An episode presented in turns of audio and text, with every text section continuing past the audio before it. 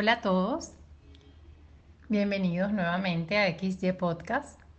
Les habla Claudia Borges desde Venezuela y junto conmigo Ramiro Ventura desde Argentina. En el episodio de hoy vamos a compartir con ustedes la continuación de la conversación que Ramiro y yo hemos venido sosteniendo acerca del valor. Quiero recordarles que a través de la aplicación de Anchor pueden compartir junto con nosotros su feedback a través de mensajes de texto o mensajes de voz. Ahí, por ahí me fui un poco por las ramas, pero enseguida ya esto me, pone a pensar un poco como en, algo que hablamos, en, no sé si, si ya si, si, quedó incluido en el capítulo de presentación o no, pero que hablábamos de la trazabilidad de las cosas todo está relacionado y, pensaba por un lado como en la noción de la moneda, ¿no? De, qué, de qué valor le damos, o sea, como que en definitiva la moneda es una convención, ¿no? Es como, ¿qué es el valor monetario? ¿no? O sea, que no es más que un acuerdo entre, entre dos, bueno, o sea, es un acuerdo colectivo, ¿no? Eh, en algún punto es un gobierno pero entre partes. Pero en definitiva es como que yo te podría decir, te doy dos servilletas porque me des un plátano, ¿no? Un eh, trueque. Eh, claro. trueque. Entonces es como que en definitiva el, valor monetario esconde detrás como esa aceptación de que yo estoy dispuesto, o sea, como de, de dónde viene mi, ¿de dónde viene el dinero que yo tengo y que estoy dispuesto a dar a otra persona? Viene de mi propio, de mi, propia labor, ¿no?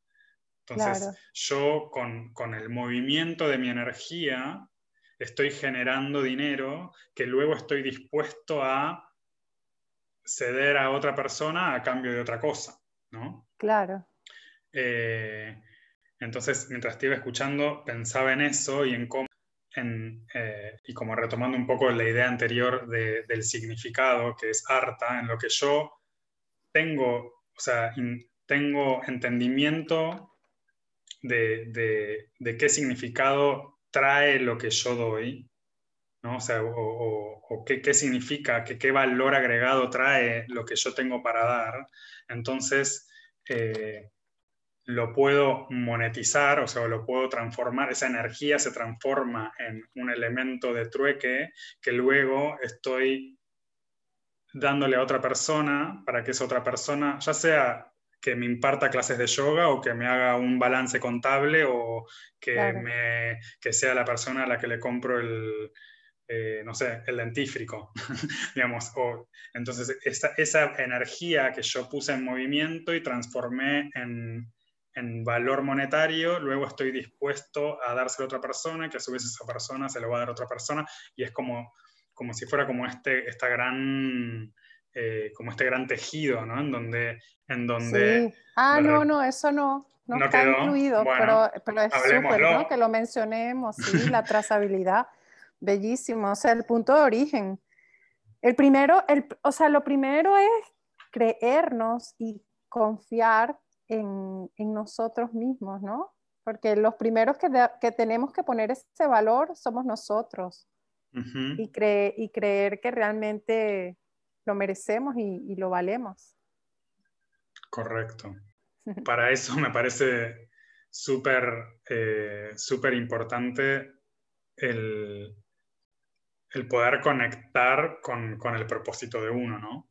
Porque sin, tener en, claro eso, entonces, ¿qué es lo que estoy trayendo al mundo? ¿no? O sea, si, yo no puedo identificar ese, propósito, esa, ese dharma, esa misión que yo traigo, entonces eh, puedo, puedo a ciencia cierta saber si lo que estoy ofreciendo tiene un valor, o sea, si tiene un significado. El tema del propósito es... Em, es interesante porque yo hace, hace algún tiempo escuché un video de un mexicano que hablaba de lo que es el propósito, ¿verdad? Y mm, hay personas que no están como conectadas con su propósito de vida y escuchan esto y es así como que se dicen, Dios mío, pero o sea, realmente la vida tiene un propósito.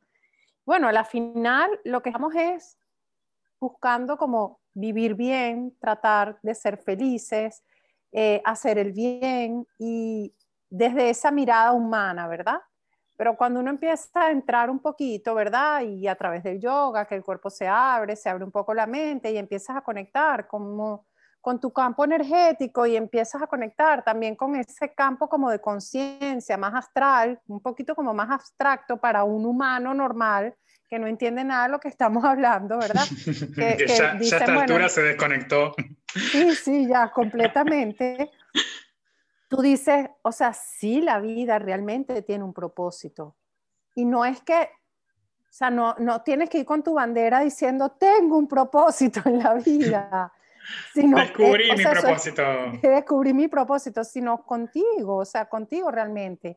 ¿Qué te mueve? ¿Qué te hace feliz? ¿Cuál es tu pasión? ¿Cómo se quiere expresar esa palabra a través de ti? ¿Cómo tú quieres expresar tu creatividad o tu mente contable o lo que, lo que tú tengas dentro. Y eso, eso tiene un valor. A mí, o sea, que me da la sensación de que por ahí eh, podemos como hacer un apartado y ya pensarnos otro tema para otro episodio que sea el propósito. Eh, pero en, resueno completamente con esto que, que decías y yo siempre que, por ahí en alguna clase menciono esta, esta noción del Dharma y del propósito, eh, como para que nadie salga y se tire por el balcón porque no, no sé mi propósito, y, como que diga, no, es terrible. Eh, para mí, como que la idea del propósito es como si fuera como una conjunción de ínfimos múltiples propósitos. ¿No? O sea, de repente en, mi relación con, mi madre, mi propósito es ser buen hijo, ¿no? O, bueno, igual, ¿qué, es ser buen hijo, no? Pero digamos, como que eso en definitiva es como que es algo que va a resonar muy internamente dentro mío, que mi rol en esa relación es este. Entonces, como que mi propósito ahí es como, como seguir ese rol, ¿no? y cumplir eh, con ese rol en función de lo que eh, muy internamente la intuición me guíe, ¿no?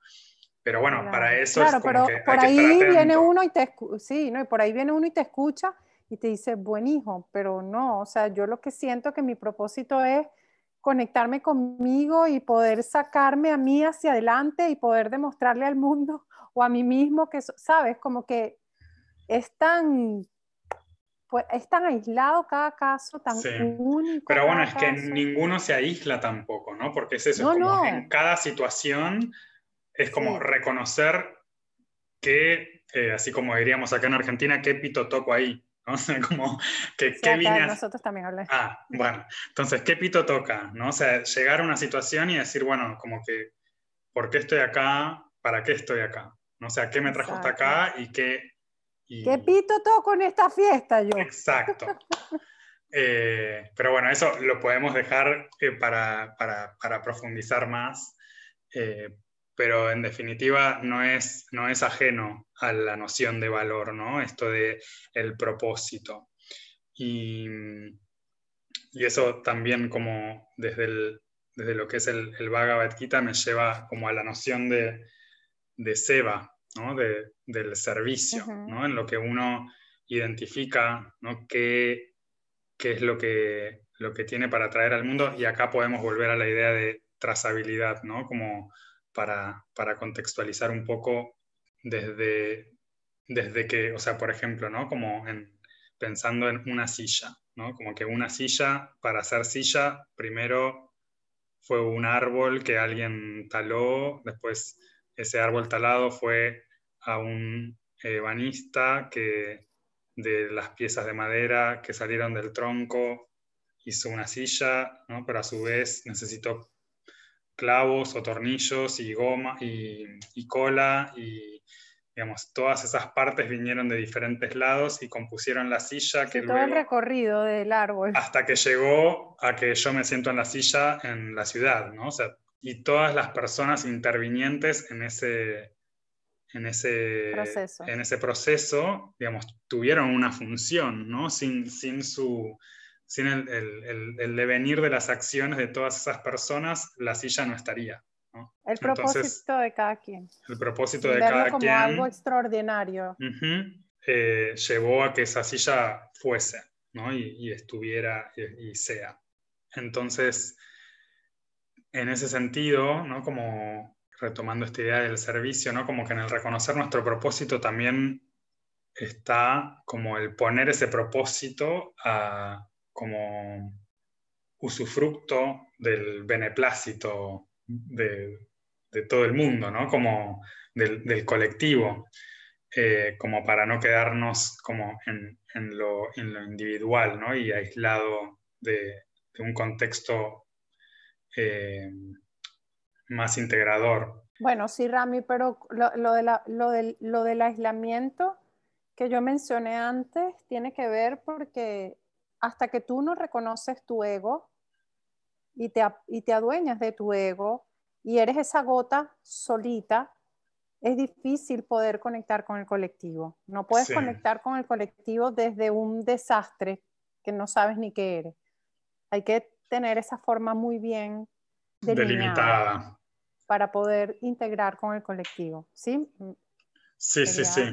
Retomando, retomando un poco entonces la noción de servicio, muchas veces por ahí podemos caer en, la trampa de o escondernos detrás de esa noción de servicio y no valorar nuestro, nuestro trabajo, ¿no? Claro, o sea, es que porque podemos ser personas de negocios, o sea, podemos ser business people y, y ser espirituales y dar nuestras clases de yoga y poder regalar clases de yoga, pero también tener nuestro negocio, o sea, hay un tabú bueno, no en todo el mundo, obviamente, o sea, pero sí hay población con tabú y yo me incluyo en esa población, o sea, estoy saliendo de allí, pero hay un tabú en decir, este es mi negocio, este es mi negocio, mi negocio tiene un valor.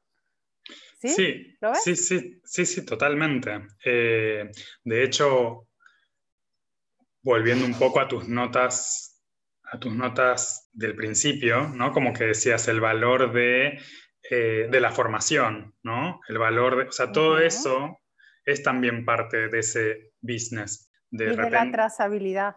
Exacto. Entonces, para, para, yo, para yo poder pararme, digo yo, digo como generalidad, ¿no? Para uno poder pararse frente a una clase y, y compartir desde un lugar genuino, pero a su vez formado y, que no sea simplemente eh, hacer unos ejercicios eh, físicos, bueno, de repente tuvo que haber, o sea, todo un, sustento para eso, ¿no? Y, claro.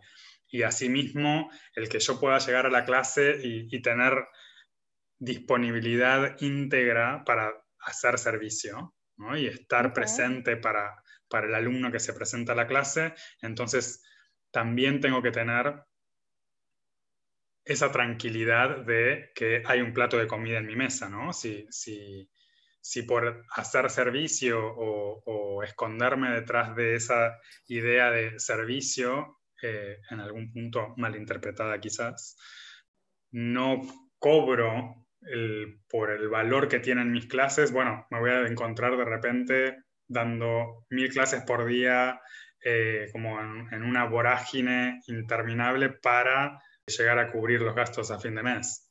Bueno, o buscas otro trabajo. O buscas otro trabajo. O sea, o buscas otro trabajo y usas el yoga como, bueno, porque te gusta, porque es, parte de tu, es parte de tu karma, ¿verdad? Ayudar a otros a conectar con el yoga, porque te llena, pero no te genera, pues entonces buscas otro trabajo no podemos caer en la negación de que, bueno, este, no, yo, yo nada más he venido a impartir clases de yoga porque es que ese es mi, mi dharma, mi conexión, mi servicio. O sea, ya va, eh, ¿tienes plata para ir al mercado?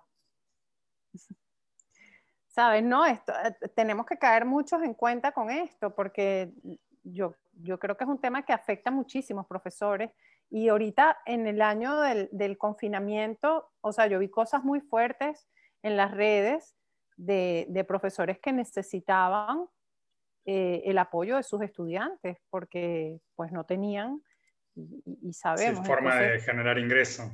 Exactamente, o sea, no había otra forma. Bueno, que tú dices, bueno, yo he puesto aquí un montón de energía física, mental y espiritual, y esto que me está regresando, bueno, o sea, no podemos pretender de que si eso no está generando, siga generando nada más por obra y gracia de Dios. O sea, habrá que moverse hacia otros lugares, habrá, habrá que ver qué está pasando.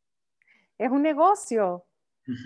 Eso se me, se me entrecruzan, ¿no? O se me, se me entrelazan, ¿no? Como la idea de servicio, ¿no? Como de, de, de, poner a servicio, ¿no? y también la idea de servicio, ¿no? De producto y servicio, ¿no? Claro. Y... Creo que es más práctico así. Claro, es que... Lo otro es más empírico. Y, y, en algún punto, ¿no? Como que si, si eh, llevamos, ¿no? O trasladamos la idea de ofrecer un servicio, entonces como que uno, si, si fuera un contador, diría, bueno, a ver, eh, para ofrecer este servicio, que, eh, que, es un poco volver a la idea de la trazabilidad, ¿no? Como para ofrecer este servicio que, bueno, no sé, necesitas pagar una locación, ¿no? Bueno, ahí ya hay un costo para ofrecer ese servicio. Y necesitas estar formado. Bueno, ¿qué, implica estar formado? Eh, ahí verás, ¿no? Desde el costo o la inversión necesaria para esa formación. Eh, necesitas, supongamos, ¿no? Para mí esto es algo eh, que, viene otra vez como esta idea de, qué es lo que trae uno al momento. O sea, uno no ofrece, el servicio no es la clase, ¿Se entiende, se entiende eso, güey? El servicio no es la hora de clase, sino que es todo lo que sostiene esa hora de clase o esa hora y media, ¿no? Entonces es eso, ¿no? Como la posibilidad de pagar una renta, la posibilidad de tener una vida que acompañe, o sea, un estilo de vida que acompañe la posibilidad de que vos puedas dar esa clase y que además esa clase la des desde un lugar de experiencia. Entonces, que te dé la disponibilidad horaria como para que vos puedas desarrollar tu práctica personal que sustenta lo que luego compartís con los alumnos. Entonces no es solamente, ah, la hora de clase vale tanto. No, no es que la hora de clase vale tanto. Todo eso que posibilita la clase es lo que tiene su valor. Y después la pregunta es también si como alumno estás dispuesto a pagarla. ¿no? si, si, para vos tiene ese valor, o sea, como que hay un acuerdo, en definitiva se trata de eso, del acuerdo entre las dos partes, en donde como que, bueno, yo creo que el valor es este y yo creo que el valor es este. ¿Estamos en sintonía con eso? O sea, ¿para vos tiene el mismo valor que para mí? Sí. Ahora, bueno, otro tema, y ahí es donde sí por ahí podemos recurrir a... Perdón, adelante. No, no te quiero cortar. Eh, Sigo. No te quiero cortar.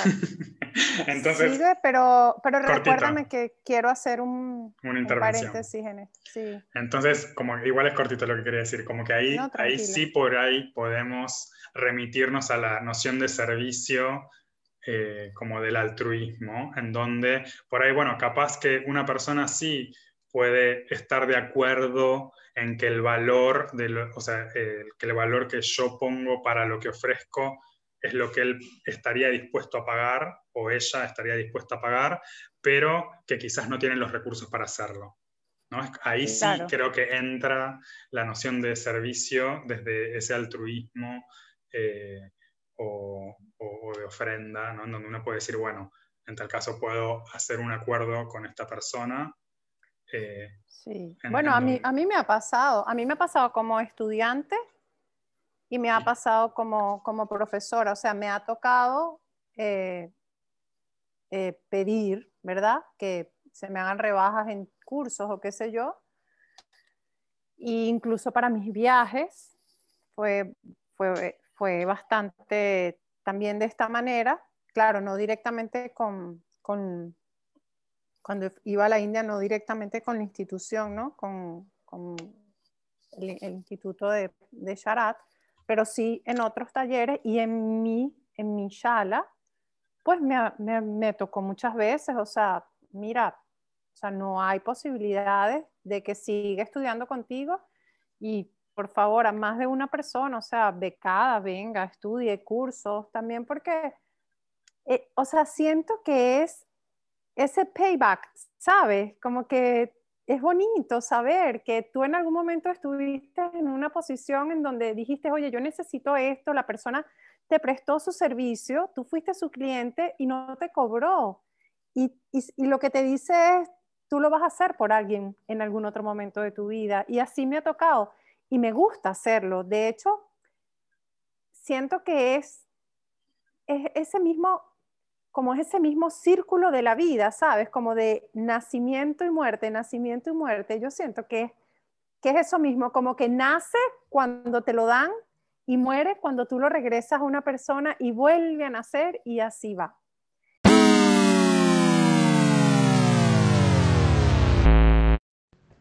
Muchas gracias por acompañarnos en otro episodio de XI Podcast.